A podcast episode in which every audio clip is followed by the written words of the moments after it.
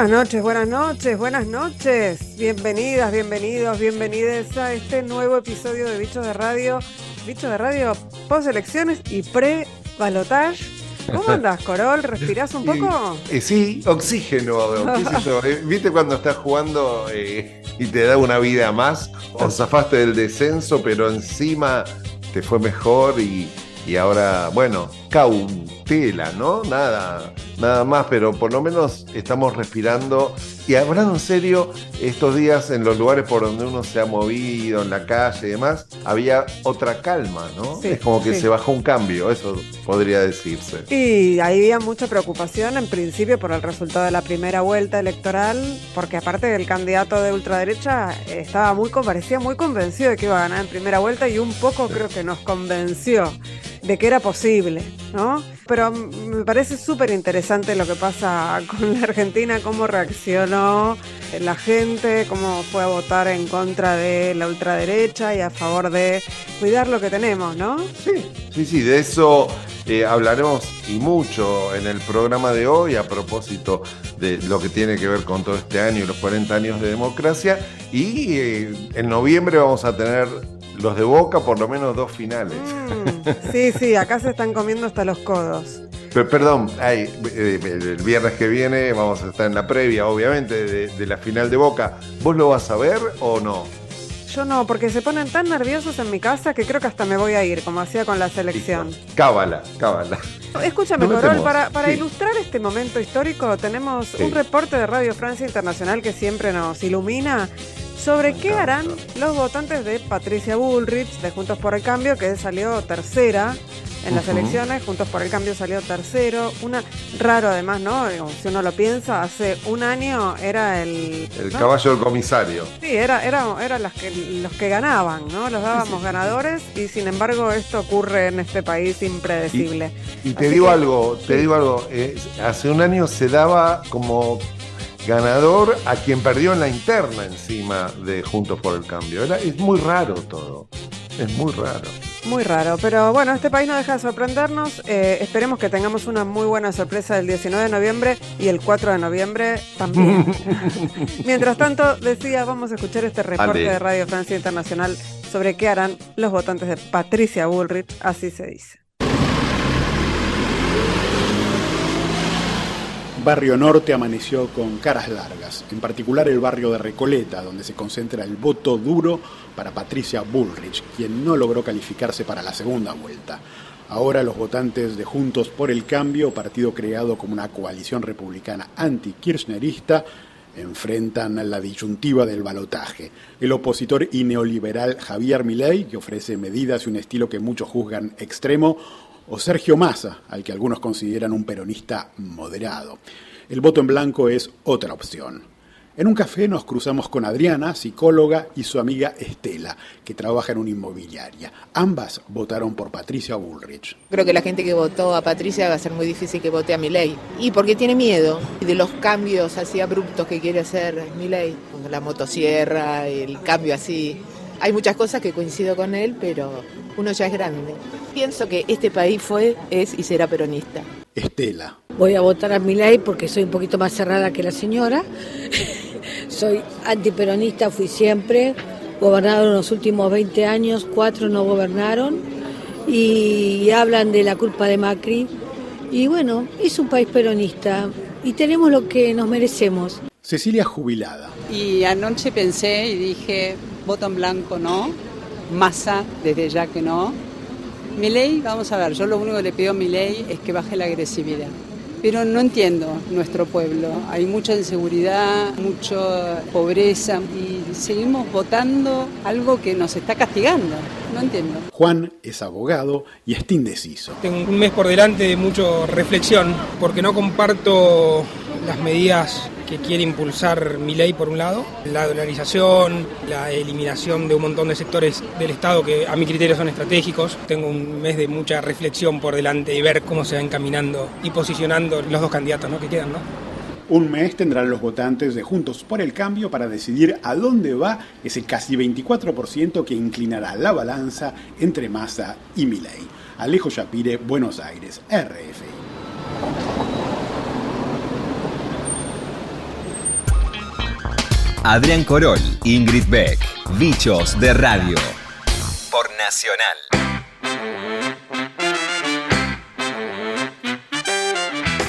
Tenemos una efeméride, pero una efeméride tan linda, tan linda, que tiene que ver con la radio y tiene que ver con nuestras vidas. Y me refiero al cumpleaños número 80 del gran Carlos Ulanowski. Cumplió años el lunes 23. Estábamos todos pensando cómo va a ser ese cumpleaños, ¿no? ¿Cómo se lo vamos a celebrar? ¿Vamos a celebrar? Era la pregunta. Bueno, Sí. tuvimos más de una razón para celebrar entonces el cumpleaños de Carlos Ulanowski el, el lunes y le hicimos un festejo increíble en el programa en el que estamos juntos, ¿no? El programa que conduce Gisela Busanich en esta radio. Ahí vamos. Fue casi toda la mañana de festejos para Carlos Ulanowski. ¿Te cuento lo que hicimos? Contalo, yo algo vi, me enteré eh, y, y me emocioné, pero mucho, mucho, mucho. Bueno, te, te cuento lo primero. Lo primero que hicimos fue con el equipo de, de Ahí Vamos y algunas otras personas de la radio, le regalamos una espica. Una espica Chao. de estas nuevas. Sí, hermosa, grande. Esa fue la primera sorpresa. Mm. Después le comunicaron que al día siguiente, el martes, en el partido Boca Racing, iba a ser la voz del estadio. Ustedes saben que Ula es ah, sí. fanático de Racing. Es enf- enfermo de enfermo Racing. de Racing. Enfermo. Que iba a ser la voz del estadio y que, bueno, iba a saludar al presidente del club, etcétera. Y esto, lo que no le dijeron y que ocurrió, es que además le entregaron una camiseta que dice 10, ULA, y está firmada por los jugadores. Tremendo. Además de mensajes de distintas personalidades de la cultura, amigos y amigas de él, que le iban dejando mensajes ¿no? en el- eh, a través de la radio. Y para cerrar esa jornada, aparecieron de sorpresa sus hijas, Julieta e Inés, su amigo eh, Daniel Divinsky, su amigo Hugo Paredero, eh, su, su amor, Liliana, y, y otras personas, eh, bueno, muy, muy cercanas a Carlos, para entregarle de la mano de Humphrey Encillo y Martín Jiménez Uh, un libro. Claro. Él no sabía. No Él sabía no tenía nada. idea. No, No tenía, tenía idea, idea. de nada de eso que estaba pasando. Nada, de todo lo que conté hasta ahora nada, y de este libro que lo venimos haciendo hace un montón, porque yo participé, que se llama 80 cartas de amor para Carlos Ulanowski, un homenaje al maestro del periodismo argentino, y muchas personas escribimos cartas de amor para Carlos. Pero ahí están desde Héctor Larrea, León Gieco, Mario O'Donnell, Lorena Vega, Graciela Borges, Alejandro Dolina, Rodolfo Terraño, Tati Almeida, Felipe Piña, bueno, 80 personas, ¿no?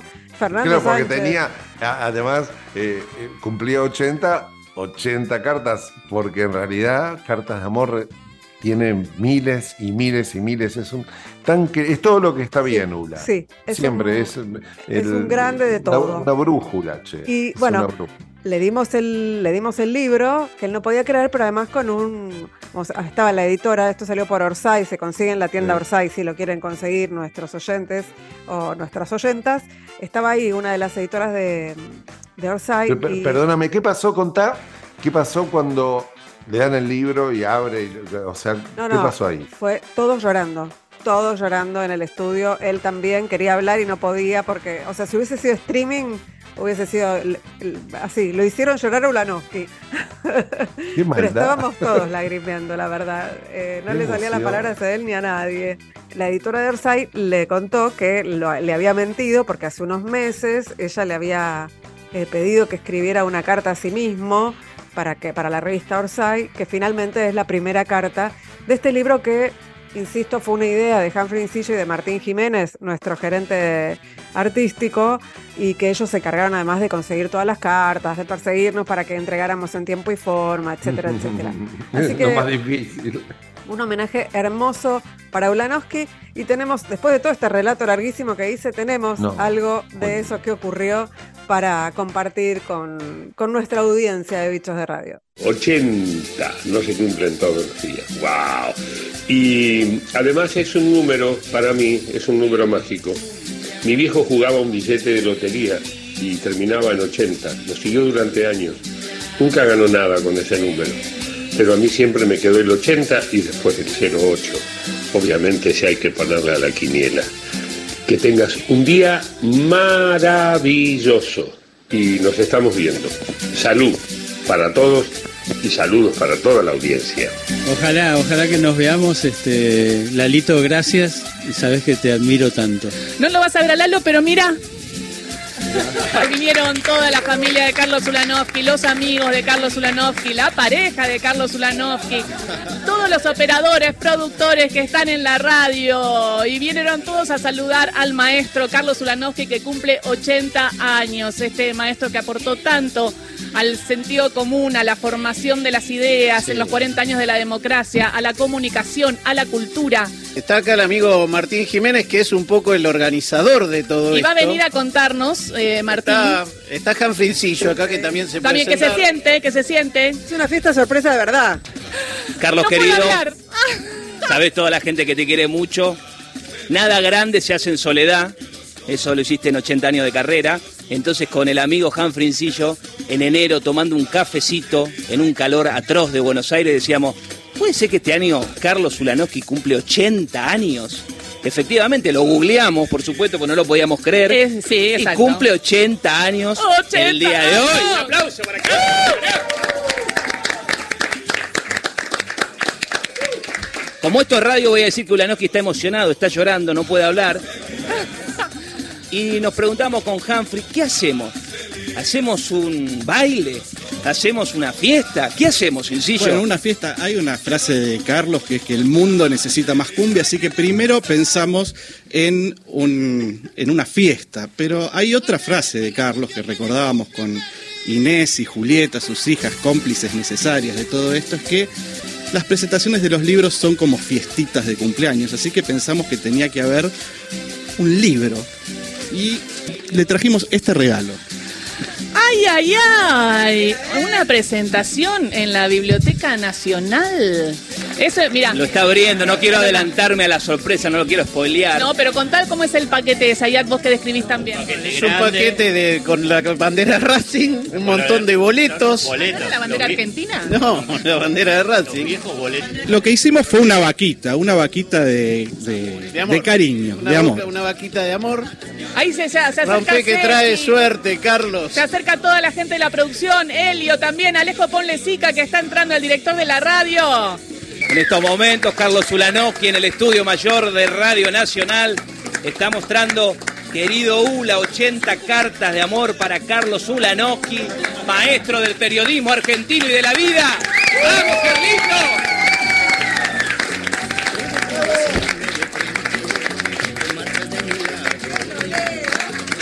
Huguito, amigo, decía algo de Carlitos mientras Carlitos eh, eh, afloja porque no puede creer la emoción.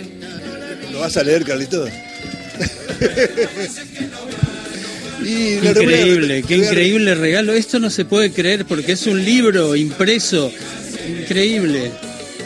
Para celebrar los 80 años del gran maestro del periodismo argentino, un seleccionado de personalidades de la cultura vernácula inauguran en Querido Ula 80 cartas de amor para Carlos Ulanowski, un formato inédito, una biografía epistolar y afectiva. Podríamos pensar que se trata de un libro para un solo lector, pero la narración colectiva de la vida de Carlos no solo permite descubrir por qué es una de las personas más adoradas del país, sino que implica repasar también la historia de los medios y de la cultura popular argentina de buena parte del siglo XX y del nuevo milenio. Bueno, les agradezco mucho. Ingrid Beck y Adrián Corol son bichos de radio. Por Nacional. Blanco sobre blanco y más blanco. Hay un suelo en su estado puro está. Hielo sobre hielo y más hielo. Es el mar que se abraza con el cielo. Si una voz guarda el misterio de las piedras, si los soles bailan con tu libertad, yo te canto con el corazón fueguino y comparto tu ilusión y tu destino.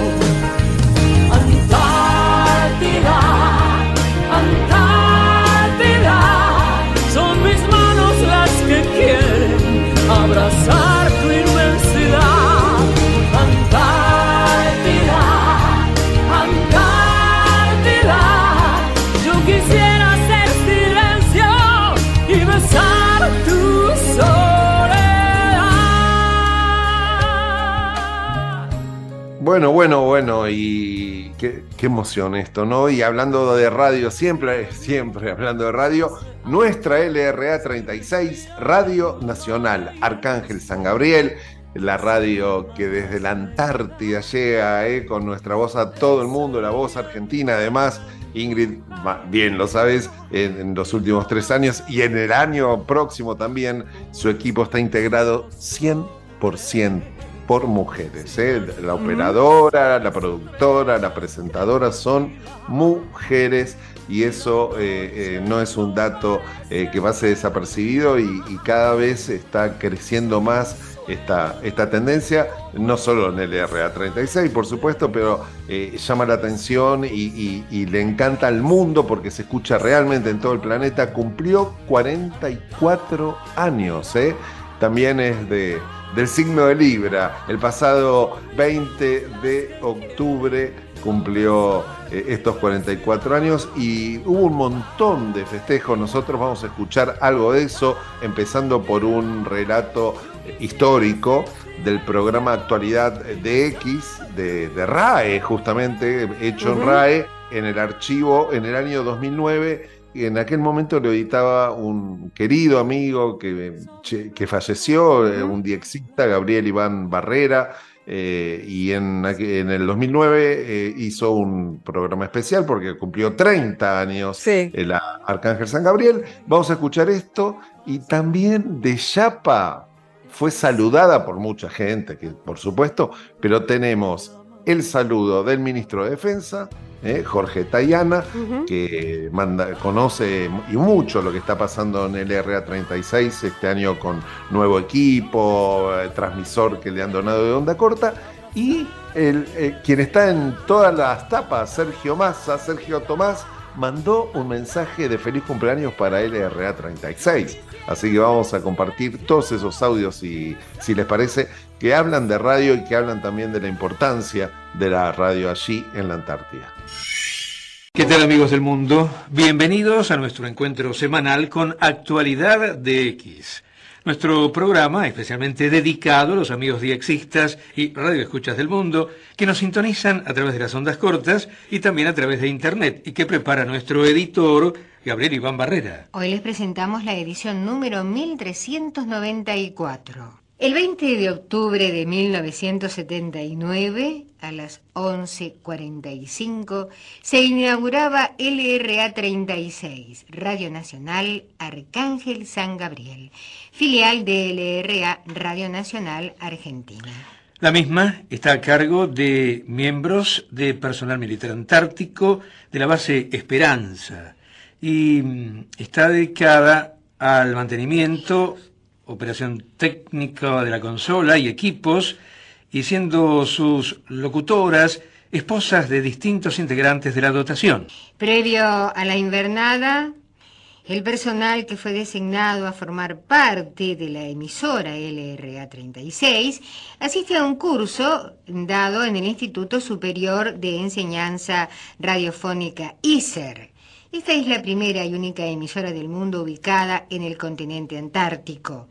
Desde su puesta al aire quedó incorporada al Servicio Oficial de Radiodifusión, siendo su primer operador el sargento primero Eduardo F. de Carli y la locutora, la señora Silvia Luca de Arnuilas. Hasta aquí, amigos, este comentario con una breve reseña de la historia de LRA 36, Radio Nacional Arcángel San Gabriel enviado a nuestro editor por Jimber Gaviria de Colombia el pasado 22 de octubre.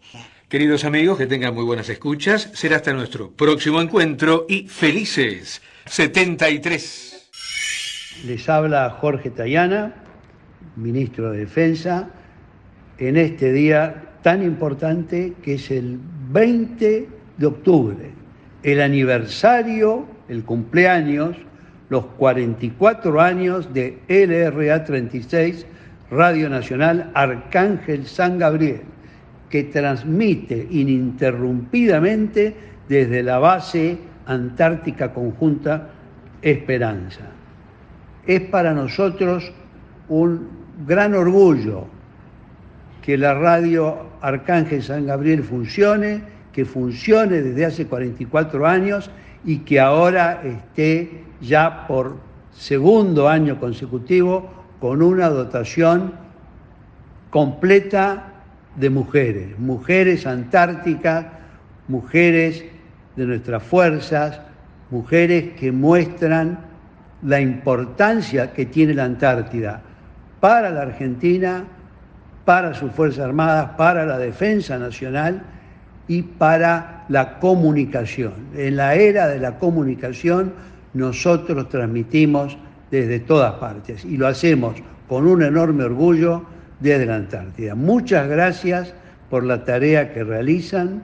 No crean que es una tarea que pasa desapercibida, es una tarea que se escucha en distintas partes y es una tarea que hace que la presencia argentina esté en muchos oídos a través de radio en muchas partes del mundo. Así que de nuevo, feliz cumpleaños, que lo disfruten, siéntanos cercas a todos nosotros que intentamos colaborar de la mejor manera con la tarea que realizan y viva la Argentina. Quiero mandarle un beso muy grande a la gente de LRA 36, Radio Nacional Arcángel San Gabriel, que de alguna manera nos permite tener presencia desde la base Esperanza en la Antártida y entiendo que cumplió 44 años con lo que eso significa. Y aprovechar para recordar la importancia del despliegue de Argentina en Tierra del Fuego, en las islas del Atlántico Sur, de cara al continente antártico, entendiendo que sobre todas las cosas lo que está en juego ahí es el interés geopolítico y de desarrollo de la Argentina y el interés de cuidado de nuestro mar argentino y de nuestro subsuelo marítimo. Les mando un abrazo muy grande, soy Sergio Massa. Hielo sobre hielo y más hielo es mi sangre la que siempre te amará.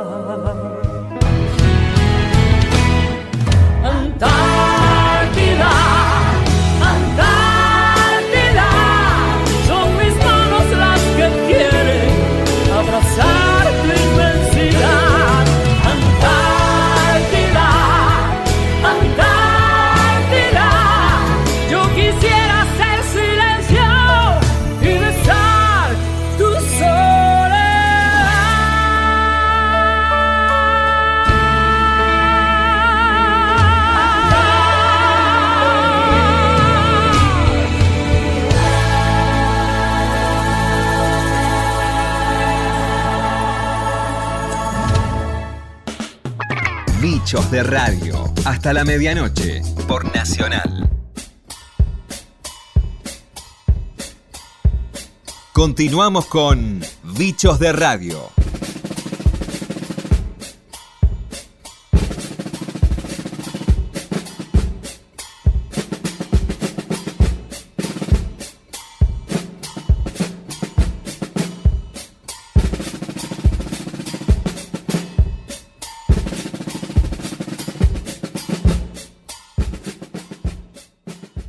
Escuchando, Codrol?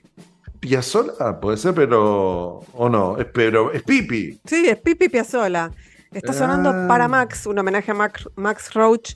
Y es el primer corte de una serie homenaje a percusionistas que se lanza completo a fin de año, que es parte del trabajo solista de Daniel Pipi Piazzola. De él estamos hablando, baterista, compositor, docente, el líder de Scalandrum y del Pipi Piazzola Trío. Este año además se sumó a Versus, un conjunto de música instrumental, y ese apellido nos indica cierta familiaridad con el gran Astor Piazzolla, porque efectivamente Pipi Piazzolla es el nieto de Astor Piazzolla. Pipi Piazzolla egresó del Musicians Institute de Los Ángeles, que bien que habla inglés, y tocó con un montón de artistas. Escalandrum es una maravilla, ganó muchos premios Gardel, ganó, ganó el Gardel de Oro, fue nominado a los Latin Grammys, son unos grosos. Y de dicho todo esto, espero haberles dado ganas de escuchar a porque se Vale. presenta eh, el 29 de octubre en Bebop Club, o sea, eh, ya.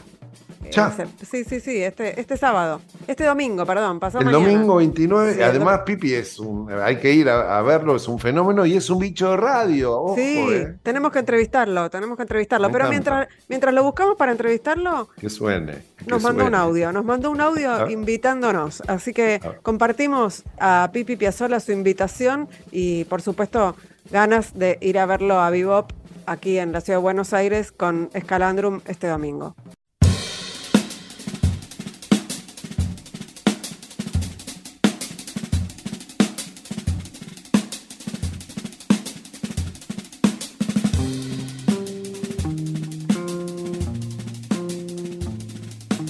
Hola, ¿cómo andan? Mi nombre es Daniel Pipi Piazzola y quería invitarlos que el domingo 29 de octubre vamos a tocar con Scalandrum en Vivo Club presentando un material nuevo que se llama Scalectic. Así que bueno, espero que, que vengan, así compartimos una buena noche de jazz.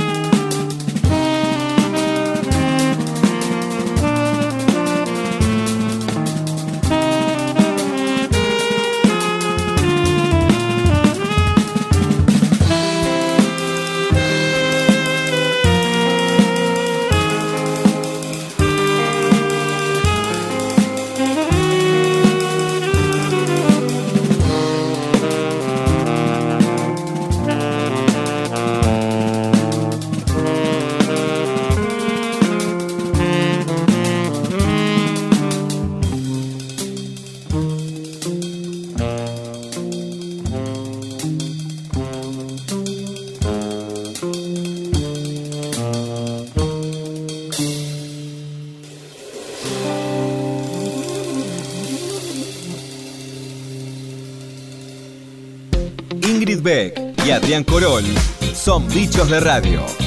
Por Nacional. La verdad que este bloque es un bloque que no querríamos grabar, Sí. eh, no querríamos decir, no querríamos escuchar, pero bueno, con un día de diferencia se fueron un compañero y una compañera, ambos bichos de radio, conocidos, queridos. Estoy hablando de Martín Jauregui y de Mariana Moyano. Sí, eh, es increíble, ¿no? Uno por ahí, yo a, a Martín eh, lo traté más que, que a Mariana, por supuesto a Mariana también, eh, y como digo yo, mirá si será bicho de radio, y se habrá sido, sobre, en el caso de Martín, que me lo presentó Juan Alberto Badía en el Sí. año 2000, viste, allá en, en Estudio Playa, cuando me tocó eh, conducir la tarde, y me dice, tengo alguien que seguramente va a funcionar muy bien en tu equipo. Y era Martín, y, Mm. y- y sí, entusiasta, curioso, viajante, nos divertíamos, carcajada, eh, eh, esa pavada Mm. eh, de la tecnología del año 2000, que era el micrófono inalámbrico, él se iba en, en Pinamar, estábamos en la radio Badía, yo estaba en la mesa en el estudio y él se iba 50 metros hasta el agua con el inalámbrico para informar si estaba fría o caliente, cómo estaba el agua para la Mm. gente en Pinamar. Eh, y a partir de ahí todo ese juego, pero era incansable, escritor, cineasta, hombre de, mucho trabajo, un caminante, decíamos, un, un curioso, eh, eh, realmente muy querido eh, por, por todas sus compañeras y compañeros en- en los medios públicos. Eh, y yo lo, lo vi aquí en, en Chascomús hace no mucho y, y realmente su, su partida no- no- nos ha golpeado, nos ha sorprendido, más allá que tenía algún problema de salud que estábamos al tanto. Bueno, y Mariana también con todo lo que significa y en dos, dos casos de gente querida, comprometida y joven, muy sí. joven, joven, Sí, joven. sí, sí. eh, En el caso de Mariana, te diría que los últimos años estábamos medio distanciadas, pero fuimos compañeras de la facultad. Tenía exactamente la misma edad que tengo yo. Exacto. Y nada, es una bronca terrible que se la haya llevado un accidente doméstico, además, un- Mm. eh, absolutamente inesperado. Eh, nada, solo compartir la tristeza con, con nuestra audiencia y un breve homenaje que llegamos a hacerle a, a Martín Jauregui. Así que Sí. los dejamos escuchando a Martín Jauregui y después volvemos con alguna otra cosa. Por supuesto, Va a escuchar a Jota, como le decíamos siempre.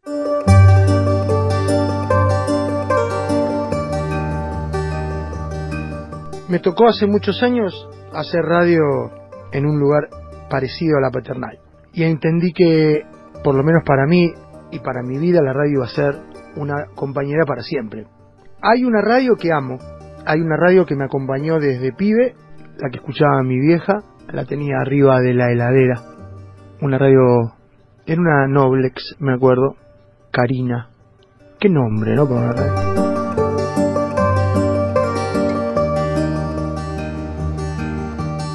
Está Martín Jauregui, loco lindo, viajando por el IFA. Sigo acá marplateandeando. Y claro, claro. Marplatendeando. No me sale, la verdad que Pues. estuve toda la mañana intentando y no me sale. considerado uno de los mayores exponentes del canto popular uruguayo, hace programas de radio y televisión, tímpano y párpado, y es un gusto saludarlo. ¿Cómo va Biglietti? Daniel, ¿qué dice? Buen día, ¿cómo están ustedes? Muy Alejandro y Martín, creo, ¿no? Sí. Ahí está. Estoy en una radio que sé que del otro lado hay un montón de gente que me escuchó. Vos sabés la cantidad de gente que llamaba al madrugador de Mar del Plata. Es muy solo andar por la calle de 4 a 6 sin nadie, ¿viste? Más que Pedro en los últimos tiempos, Cookie, ¿no? Que eran mis compañeros de ruta, un micrófono y yo. momento de tomar contacto con el periodista Martín Jauregui, que está cubriendo el Dakar para la televisión pública. El Dakar es una cosa que se mide el pulso día a día en cada vivac en el que vos llegás. Vamos a charlar con Dani Mormandi, que es un artista que pertenece a la nueva generación de compositores rioplatenses. Estamos acá volcando los pingüinos, digamos. Muy buena expresión. me gustó. Me encantó.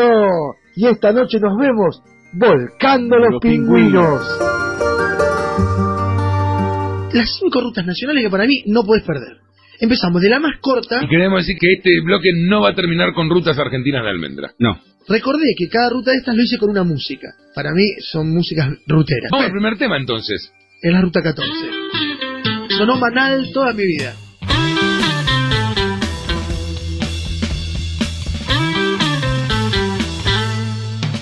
Y después tuve la suerte de laburar con el más grande para mí, del cual aprendí todo lo que sé de radio, que es Badía. Juan Alberto Badía es el tipo que me enseñó a hacer radio. La tierra que te da la vida da un tiempo para decidir. Te dejo con Juan Alberto Badía. Desea que Martín Jauregui sea benévolo con la pregunta. José, paso a Martín, ¿qué te dice? Hola Martín, ¿cómo andás? Bien, viejo, bien. Esta es fácil porque si es Cafayate, lo vio que están en Cafayate y anduviste por Cafayate, lo tenés que saber. ¿Qué virgen es la patrona de la ciudad de Cafayate? La Virgen del Rosario. ¿Seguro? Sí. Jugo de tomate frío, jugo de tomate frío, en las venas, en las venas deberás tener. Seguinos en la web www.fmlapatriada.com.ar Transmisión online. Atendé que puede ser algo importante. Estás al aire, Miguel, en la radio. ¿Cómo va? Quiero decir que lo, lo atendí porque es Miguel Mato, es cineasta, es mi amigo, si no, no lo atiendo. ¿eh? Lo importante es saber si la gente me está escuchando o no escucha solamente vos. No, no, te está escuchando un país. Jugo de tomate frío, jugo de tomate frío. Voy a saludar al querido amigo Martín Jauregui. Vamos a dar una vuelta por la Argentina, volver a viajar con el bolso preparado siempre. Presentalo, dale. Historias, imágenes, kilómetro cero. Un espacio para descubrir gente y lugares. Kilómetro cero. Martín Jauregui nos lleva a recorrer el país. Subite y acompañanos en el viaje.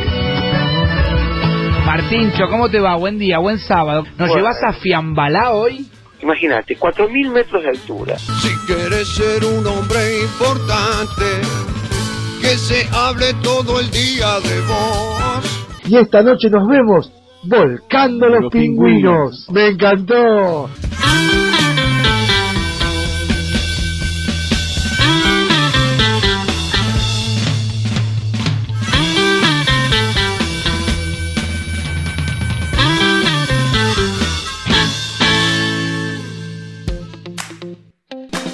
Voces y protagonistas de la historia. Adrián Corol e Ingrid Beck. Son bichos de radio.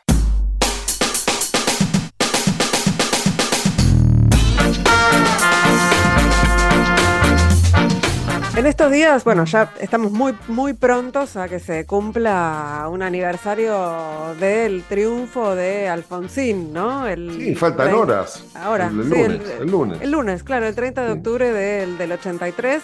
Hay algunos planes, ¿no? Para, para, para hacer cosas en Chascomús. Sí. Pero mientras se van concretando esos planes, nosotros tenemos algunos adelantos eh, de estos homenajes que se van a hacer a Raúl Alfonsín.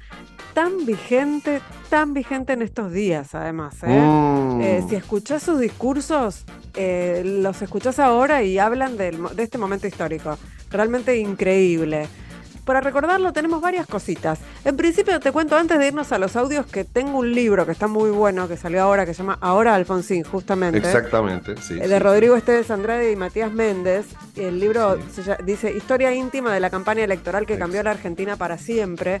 Es un libro súper interesante y, y, bueno, cuenta justamente cómo fue la campaña que lo llevó Alfonsín a la presidencia.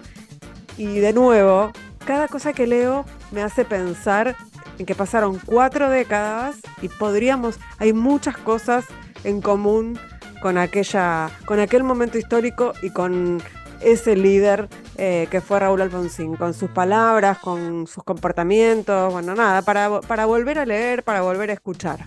Es muy bueno eh, el, li- el- el libro y además muy original la idea en, este, en estos 40 años de, de ir por la campaña que fue realmente increíble y fue un momento que quienes lo vivimos, vos no habías nacido, pero quienes lo vivimos lo recordamos con esa cosa que después de- derivó en la primavera alfonsinista como se la conoce, pero fue la recuperación de, Sí. de la democracia y Raúl Alfonsín hablaba de 100 años de democracia. No, ya pasaron 40, faltan 60, pero vamos, vamos por esa, por esa democracia y a, y a rescatar también esos, esos valores de alguien que de alguna manera no es, como se dice, acá yo estoy hablando hoy desde Chascomús, eh, el vecino más, más conocido Sí, de- lo- del lugar, si, y si no, es alguien que, que tiene que ver con la democracia, ni más ni menos para siempre, y estamos felices de poder hacer esta radio y este programa que hacemos en democracia.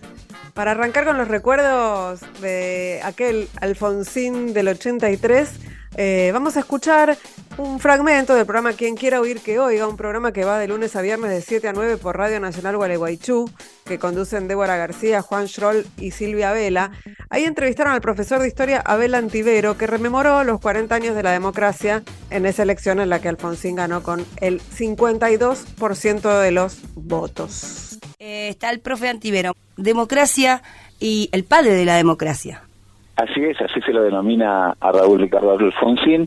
En estos días va a ser un, un nuevo aniversario, el aniversario número 40 de nuestro regreso a la, de- a la democracia, que fue allá por este el 30 de octubre de 1983 cuando elegimos nuevamente presidente luego de siete años de, de dictadura y que lo- realmente nos dejó bastante condicionado, inclusive podemos decir hasta hasta el día de hoy, ¿no? Aquel 30 de octubre fue una jornada en la que había que elegir entre dos partidos que habían polarizado la elección, si bien eran más, pero estos partidos eran la Unión Cívica Radical, a través de su fórmula Raúl Alfonsín y Víctor Martínez, quien era intendente de la ciudad de Córdoba, y el Partido Justicialista con la fórmula Ítalo Luder y de Olindo Felipe de Vittel. Por supuesto, termina ganando, como todos sabemos, la Unión Cívica Radical, con el 52% sobre un 40% que saca el Partido Justicialista, ¿no? Pero para esto tenemos que preguntarnos cómo llegamos hasta acá y para esto tenemos que responder qué había dejado la dictadura qué resultado, qué números. Lo hicimos a través de algunos números, ¿no? Para tener un poquito de noción. Y la dictadura había dejado en esos siete años y algunos meses cuatro presidentes, de facto, por supuesto. Se habían cerrado 20.000 fábricas, se habían abierto 340 centros clandestinos de detención. La deuda externa se había multiplicado por seis. La inflación era acumulada durante 1976 a 1983, fue de un 517.000 por ciento había pasado un mundial donde la sede central o el partido, los partidos más importantes se habían jugado en la cancha de River, allá a unos metros de lo que era la escuela de mecánica de la Armada, donde se torturaba y desaparecía, se asesinaba y se desaparecían personas.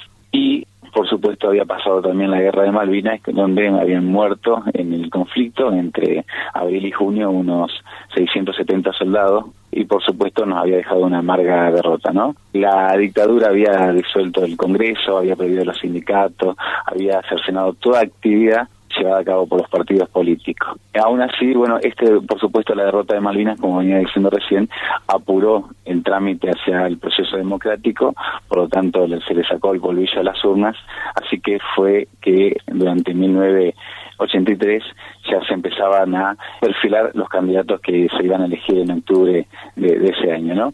Si bien ya lo había planteado un año antes eh, Raúl Alfonsín, se había planteado ser candidato a presidente, empieza a recorrer el país un año antes, como dije recién, y por primera vez, eh, ustedes recordarán, eh, sobre todo los más grandes que están escuchando, cuando en plena campaña Alfonsín mencionaba el preámbulo, ¿no? El preámbulo de nuestra Constitución.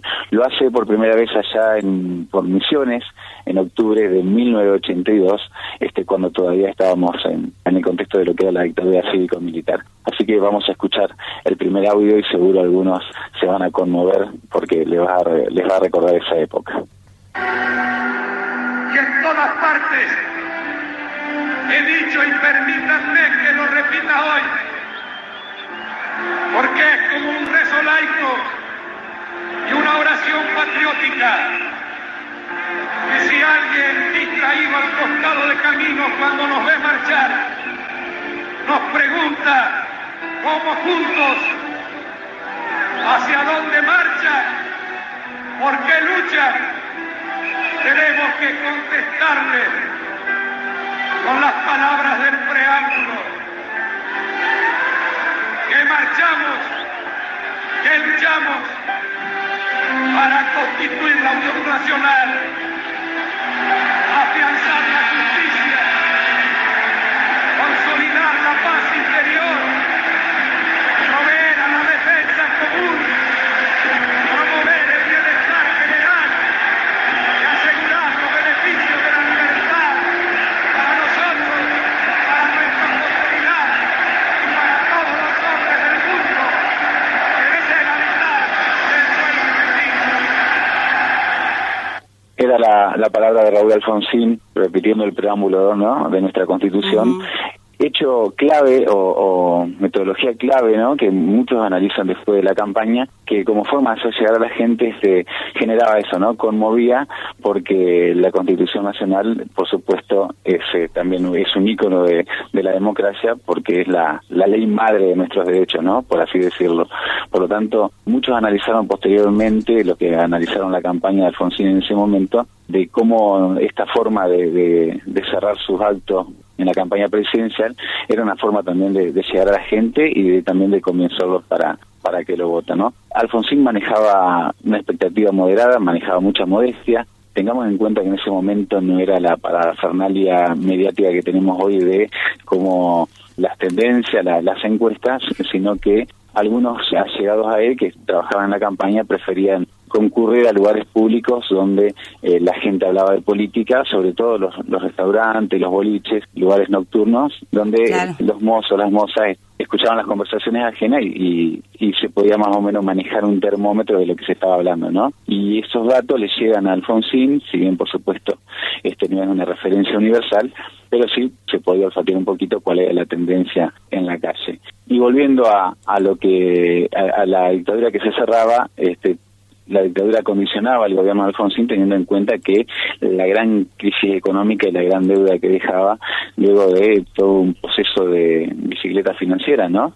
Entre los que podemos mencionar algunos responsables que todavía suelen aparecer en el escenario actual como Carlos Melconian quien este y Domingo Cavallo quienes habían sido algunos de los responsables de nacionalizar la deuda privada, ¿no? Eso significa las deudas de las empresas privadas pasarla al ámbito del Estado Nacional por lo tanto eso eh, hacía que la termine de pagar cualquier hijo de vecino que por supuesto no había sido responsable de esa deuda. Cosa de lo que se habla poco no claro con, Este, porque con los responsables discúlpame Pachi con apellidos muy reconocidos como el de. Macri y en el caso de Gualeguaychú la firma Bagio Exacto, es así. Toda esta gente, por supuesto, tuvo una, una mejora económica en su, en su capital, porque, bueno, el Estado absorbió la, la deuda privada de, de, sus acciones eh, financieras.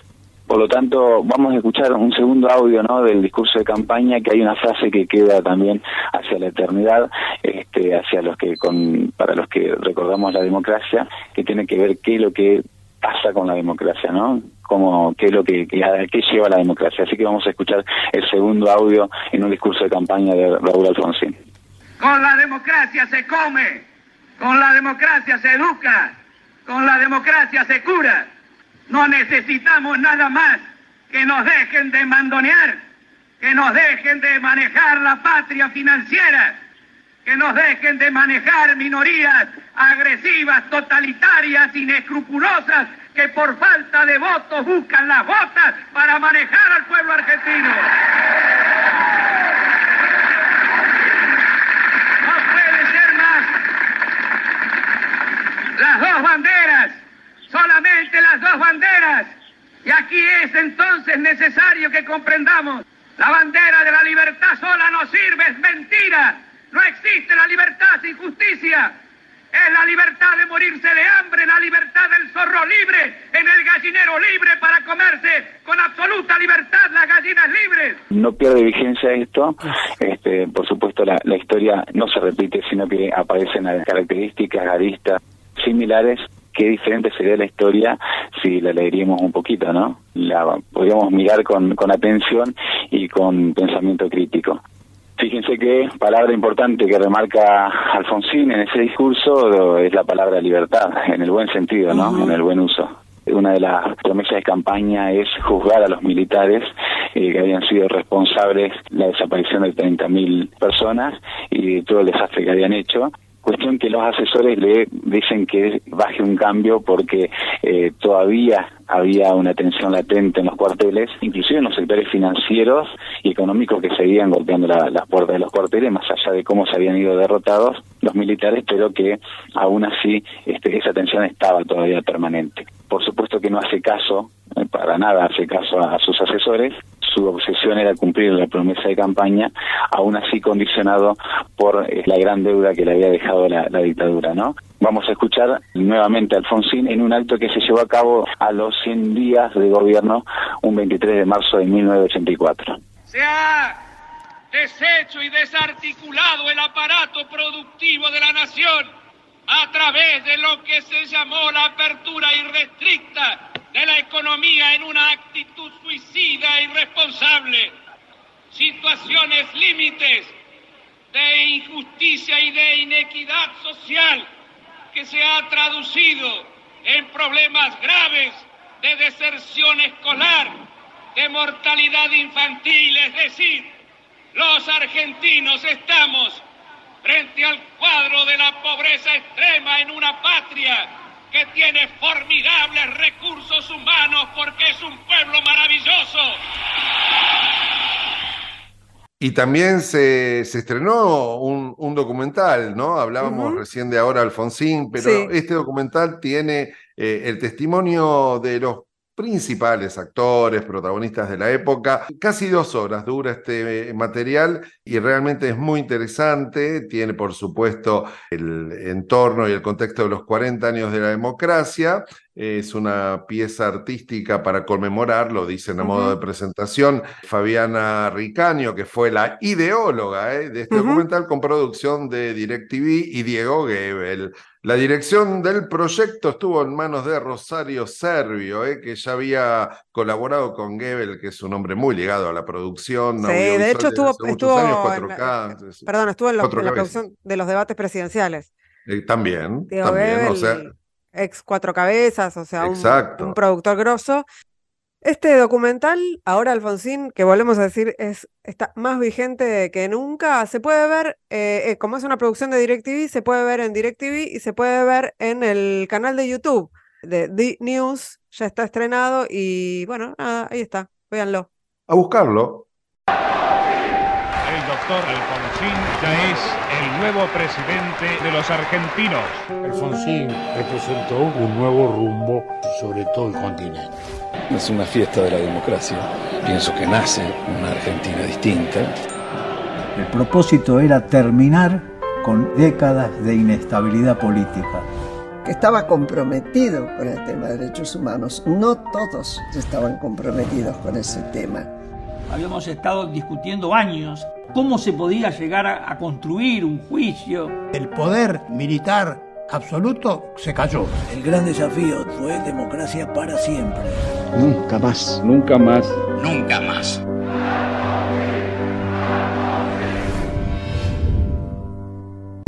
Ingrid Beck y Adrián Corol son bichos de radio. Por Nacional. Quando sono solo in casa e solo devo restare per finire un lavoro, perché al raffreddore c'è qualcosa di molto facile che io posso fare, accendere la radio e mettermi a ascoltare. Amo la radio perché arriva dalla gente. Se nos fue, se nos fue otro programón, otro Muy, programón. Muy, muy in- intenso y con un material para coleccionar. Programa de colección fue el Bichos de Radio de hoy con un equipo de lujo que no está detrás de lo que hacemos, sino por delante. Así es, están allí Silvana Avellaneda, Marianela Cantelmi y Eric Domer, eh, nuestro community manager Hernana Sigotti. Bueno, lo nombramos porque lo queremos. Eh, en la web y en las redes está Martín Bibiloni. La edición de audios la hace Ingesta. Corol, hasta el viernes que viene. Uf, qué nervios voy a tener el mes que viene, porque ya será el mes que viene, el viernes que viene. Ah, pero por ahí nos vemos antes, Por ahí el nos 30 de vemos octubre en antes. Chascomús, haciendo Sí, Radio Nacional. Ojalá, ojalá que, puedas venir y que eh, nos encontremos en la transmisión especial del 30 de la radio pública en estos 40 años de democracia. Esto fue Bichos de Radio apenas. Un programa de radio.